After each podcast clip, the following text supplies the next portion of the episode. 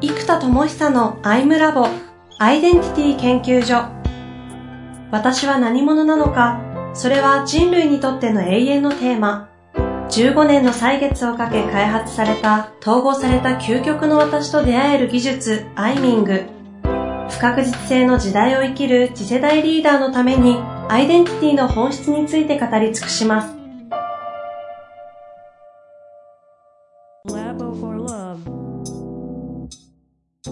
こんにちは、遠藤和樹です。生田智久のアイムラボアイデンティティ研究所。生田さん本日もよろしくお願いいたします。はい、えー、よろしくお願いします。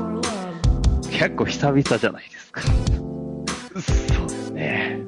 でもちょっとね、リリースしてからの動き、もう全く最近ウォッチできてない状況なんですけど、うん、どうなんですかえ前回あれですよ。あの、プロデューサー、あの、解放していこうっていう話、うん、からので、そうですね。だからやっとプロデューサーモードが動いたら、今度やっぱイノベーターが起動するんですよ。で、そうするとイノベーションとプロデューサーが、イノベータープロデューサーが掛け算をすることで、あの、やっぱ現実がガシガシ動き始めるっていう状態に、やっとなってきたから、だからやっとこうなんだろう、起業家っぽいっていうか、なんか、うん、うんなんですかね、こう、実現力が普通になってきたな、普通っていうかなんか引きこもり 実現力から、なんていうかな、あの、動き出した40歳ぐらいの起業家としての動き方の、あの、本当ゼロから会社作りましたみたいなスタートアップですぐらいの気持ちで、あの、動き出した感じですね。あその概,、概念的な、こう、構築をしてたところから、ちょっとこう、現実化の方そうです、そうです。はい。ちょっと具体的に行きましょうよ。どうせ、どうせって変ですけど、生田さんのことですから、もうむちゃくちゃな動きをしてるような気がするんですけど。えっ、と、ここはですね、本当入り口と出口のとこなんですけど、すごいご縁というか機会をいただけたのが、ほうほうほう台湾を民主化に導いた李登輝元総統とのご縁がありまして、はいはいはい。えー、っと、また今年の8月にお会いできることになったんですね。お何年ぶりですか？えー、っと、7、8年ぶりですね。7、8年ぶりかな。えー、っと、実はこれ僕にとってむちゃくちゃ大きくて、何かっていうと、まず、その会った当時が2012年なんですよ。つまり、僕が発明家として思いっきり引き込まれ始めた年なんです。で、いや、実はその、リトキさんとのご縁もむちゃくちゃ大きくって、あの、こちらサイドが議員さん含めてたった6人ぐらいに対して、リトキさん4時間ぐらい対話をさせてくださったんですよ。本当に貴重な機会で。で僕その経験で何が自分の中に起きた変化かなっていうの、1個目はまず日本人というアイデンティティが、うんうんうん、凄まじく強化されたってことなんです。ほうほう。で、これね、またいろんな国の方のいろんな歴史認識があったら、日本人の中でもいろんな歴史認識があるので、なんだろう。また、李登輝さんのお話が100%正解とは限らないかもしれないんです。ただ、少なくとも僕が、その、他の国の、ね、相当まで勤めた方の、うんうんうん、言葉として聞いた、その、僕らが歴史の教科書で習ったことと全然違う歴史の背景とか、あのー、やっぱそういう当時の日本が一体何を、その、その奇跡的なプラスの面としてどんなことを本当は台湾でやってたのか、みたいなことを、もう聞いたときに、そっか、みたいなもう強烈なこう、日本人とかだから大和魂に火がついたみたいな発想うん。なんかその、なんか日本帝国主義みたいなそういう発想ではなくて、はいはいはい。こう、うん、本当にこう、そういうのが芽生えた経験。で、かつやっぱりそのディスカッション、はい、リトキさん確かに日本語、むちゃくちゃペラペラです。あの、日本の確か大学も出られてますし、日本にずっといましたから、あじゃあやっぱり普通にそういう日本語対対談なんですね。そうです。あの、すみません、ちっちゃい話。いや、というよりも、台湾のご高齢の方は日本語みんな喋れる感じですよ。うん、です、はい。うん。ですね。だからそれがもう大きいですね。で、そこでもう一個大きかったのが、やっぱアウフヘーベンっていう言葉なんですね。僕あの、自分で統合の技術をひたすら自分で作ってたので、あの、恥ずかしながらアウフヘーベンなんていう基本的な言葉も知らないわけですよ。これ一切哲学も私力もやらないから。まあその業界ではね、アウフヘーベンって別になんか常識なんだろうけど、で社会的な結構難しい言葉じゃないですか、一般的には。うんうん。で今でこそわかりますけど、意味が。でも当時、その、なんか聞いたことあるようなないような小難しい言葉みたいなくらいしかなかったことを、ずーっとその二藤木さんが、日本は、その歴史を完全否定するんではなくて、アフヘーベンすべきであると。その全否定では何も生まれない。だから完全肯定も完全肯定も平行線になるから、完全肯定、完全否定ではなく、統合していくアウフヘーベンをするべきなんだと。で、そこに対しての思想が求められているし、そういうことを若者が学べる教育の仕組みが大事だ、みたいなことをすっごいおっしゃってくださったんですよ。ええで、そのアウフヘーベンって哲学かもしれないけど、理論とか技術とかツールになってないじゃないですか。うん。うでん当時それを自分がまさに作ってるってつもりでやってたから、そっかもうそれだっていう、なんか、僕大発性が強い人間なのに、やっぱり、ねえ、李徳先生のあり方とかもうエネルギーとか信念思想にやっぱものすごく感銘を受けてですね、うんあのーまあ、単純にすごい人だからすごいと思ったというよりも、やっぱなんか、あーなんか民主化に導くって次元が違うリーダーシップだなみたいなことを強烈に感じさせていただいた中でやっぱり感じたんですけど、うん。うん。その統合という技術や方向性が、もう次の時代に絶対必要だみたいなことをすごく言ってくださったことで、もうまさにそれやってますと。で、かつ、当時はちょっとね、NP を畳む方向で考えていますけど、命がけでやってきたことの一個が、それを若者の時から学ぶべき、学べる環境や教育システムを作るべきだみたいな発想をおっしゃってて、えしかも体験を通じて、だコミュニティ教育っていう切り口ですよね。それもまさにやってたので、なんかこの、ある意味、プロデューサーとして20代やってたこの若者教育を、すごくこれだって言ってくれたのと、発明家として自己統合の技術をずっと考えていた自分を、まさにそれだよって言ってくれた感じと、なんでしょうね。そもそもアイデンティティである日本人ってアイデンティティが別にそんなに日常生きてて、逆に日本って外国の人が少ないから、日本人だなんていうふうに認識する機会も少ないから、弱かったところが日本人というアイデンティティ、日本という国家アイデンティティみたいなもの、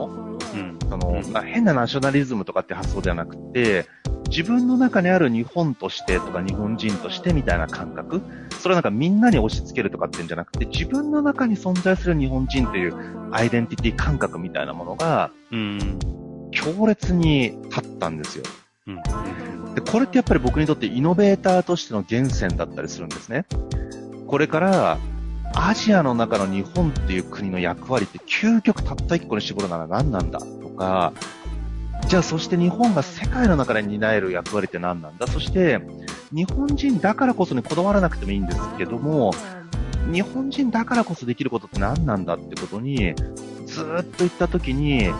実は今出てる C2C 教育って発想もここなんですよ。つまり、世界一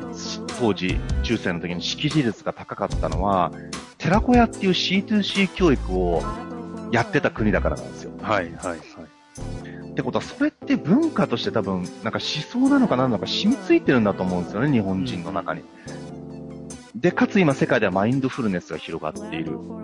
で、これは、我は何者でないと知ることかもしれない。ただそれも、数字で言うゼロだと、ゼロと同じだと思ってるんですよ。私がないを知るということは、私がゼロであるというアイデンティティを知ることである。うん、うん。そうすると、インドでゼロという数字が発明されたことがすごいわけですよ。つまり、無我である、無視である、何者でもないものであるという、私がゼロであるアイデンティティ。つまり数字というのは1、2、3、4ってあるものをベースだったのが、ない数字っていうのがでかかったわけです。うん、同じように私がないという自自我、自己としてのゼロであるという私っていう感覚も実は人間が私を定義する一個であるという、ここが多分すごく今、世界にとっても大事。だからこそ私の自我やあるというものがより生きていくうん。ということを寺子屋的に広げていく C2C。そうすると、識字率の字が自分の字って書いて識字率をもっと高めていくことが、究極に何者としてどこへ向かうか、アイデンティティな社会、世界を作る上で大事じゃないですか。なんで、この自分の字の識字率を高める C2C 教育を世界中に広げるのマインドフルネスの文脈が日本の禅なので、広がりやすい社会風潮も出来上がりつつありますし、国民性としても寺子屋を作る C2C 教育が向いてそうな国民性。そして日本が世界にできることの一つが、ちょっとおこがましいけど、この何者かを探すアイデンティティ教育は一個あるなって気がしてるんですね。一個やっぱ宗教アイデンティティが非常に弱い国だからっていうのがあります。宗教アイデンティティがあるともうそもそも根幹にアイデンティティが存在しちゃうところから始まるじゃないですか。う。うん。まあ、僕は無宗教なので、あのーそして無宗教な日本人の方多いので、やっぱ根幹がそもそもない人が多い。それが弱さでもあるし、ブレるものではあるんだけれども、だからこそできるものっていう意味で言うと、ゼロベースアイデンティティみたいな。さっきのインドのゼロが発明されたように、宗教感覚すらもないゼロというアイデンティティ。だから禅ってなんかそういうことやってんじゃないかなって気がしてるんですよ、勝手に。うほうほゼロアイデンティティの、あの、発見というか認識というか、うん。そう。だから、なんかこの、そういうことを世界中に広げる役割、中央統合、う。うん、なんかこのあたりの思想が、線が強いじゃないですか、一般的な。ないものを作るとか、0から100にする、100を1万にするっていう、線のアプローチが多い中で、中央的統合的思想を、なんか、ごく自然にもともと持ちやすい国民性、うん。うん、物事の陰と陽を俯瞰する、うん、なんかそのあたりだなっていうのを、特に思わせてくれた最初の出来事がその2000、あ最初というかその強い影響をいただいたのが2012年で、うん。うん。うん。イリトークさんとの講演でね、話を戻すと、すいませんね、僕話すといつもね、バーって言っちゃうから。その頃はねまだアイミングとかできてない頃ってことですか？いや、えっ、とね、アイミングはね、できてましたね。あ名前がついてたかって言うと、あ、ついてましたね、ついてました、その時は。だまさにやってたことなんですよ。現在進行形で。うんうん。で、発明家、引きこもりから、またイノベーター、プロデューサーの事故と統合して動き始めたという、このタイミングでまた、この世界にぐーっと入る入り口で、李登輝さんとのご縁、そして出口でこれからガンと社会に出ていくところでまたご縁っていう、なんだろうな、この奇跡ともいう開口と言わせていただくか、うん、なんか僕にとってはもうなんかもう本当に大きい経験なんですよね。だから、うん。うん。この、まさにリリリリースして、発動していく社会にこう、な接点を作るタイミングで、まさかこの、必然的とも言えるのかというやんばかりの、この縁がありそうなんですね。8月ぐらいなんですか？8月。まあ、えーご縁があったっても僕は無理言ったんですけどね。あの、そもそもで言うと。すいません。ねあい会えるものではない。なんとか形をって。まあ、僕が直接お会いできる方ではないので、こう、あのー人づてというか。本当にいろんな方のおちお力のおかげなので、僕は直接同行できるわけではないんですけど、うん、な本当ありがたいですうね。んまあ、そういった中で、ちょっとまだね、お会いした後の、こう、そこからのね、思考だったり発想的なものは、またそこはそこでものすごい楽しみなところではあるんですが、うん。その、まあ、今回入り口からちょうど出口にかかってるところですけど、うん。そのタイミングでまた李登輝先生にお会いする機会がありそうで、はい。で、もともとその統合アウンヘーベンという見出したというよりもその大事だと思って作り上げたうん。開発のプロダクト、発明のプロダクトをこれから広めていく上で、こうなんかこの辺のご縁とかこの辺の流れというのは何かこう、なんかありそうなんですかね、現実化する上で。そうですね。やっぱりここでよりイノベーターとかプロデューサーを発動してる自分が、具体的に何を作るのかみたいなのを、ここまでずっと話してきたことがどんどん統合されていったので、なんかそのあたりをまたお話しできると、この非常に抽象的なところからより具体とインパクトみたいなところに話がぐぐぐぐぐっとさらに入っていくのをちょっとこの後お話しできればと。いいですね。じゃあ次回は、まあ、この今お話しした何とも言えないね、この出会いとかいうところから始まる思想的なこう考えみたいなところから、これがどうやって具体に落ちていくかという、まあ、一般的な言葉でもきっとビジネスモデルとかそういう話になる、あ、おっしゃる通りです。本当そうですね。そのあたりの話を、もうすでに動いていることがあるんですか？ね。そうです、そうです。動かし始めてじゃあちょっとそのあたりを次回お聞きしたいと思いますのでよろしくお願いします。はい。よろしくお願いします。というわけで一旦ありがとうございました。はい。本日もありがとうございました。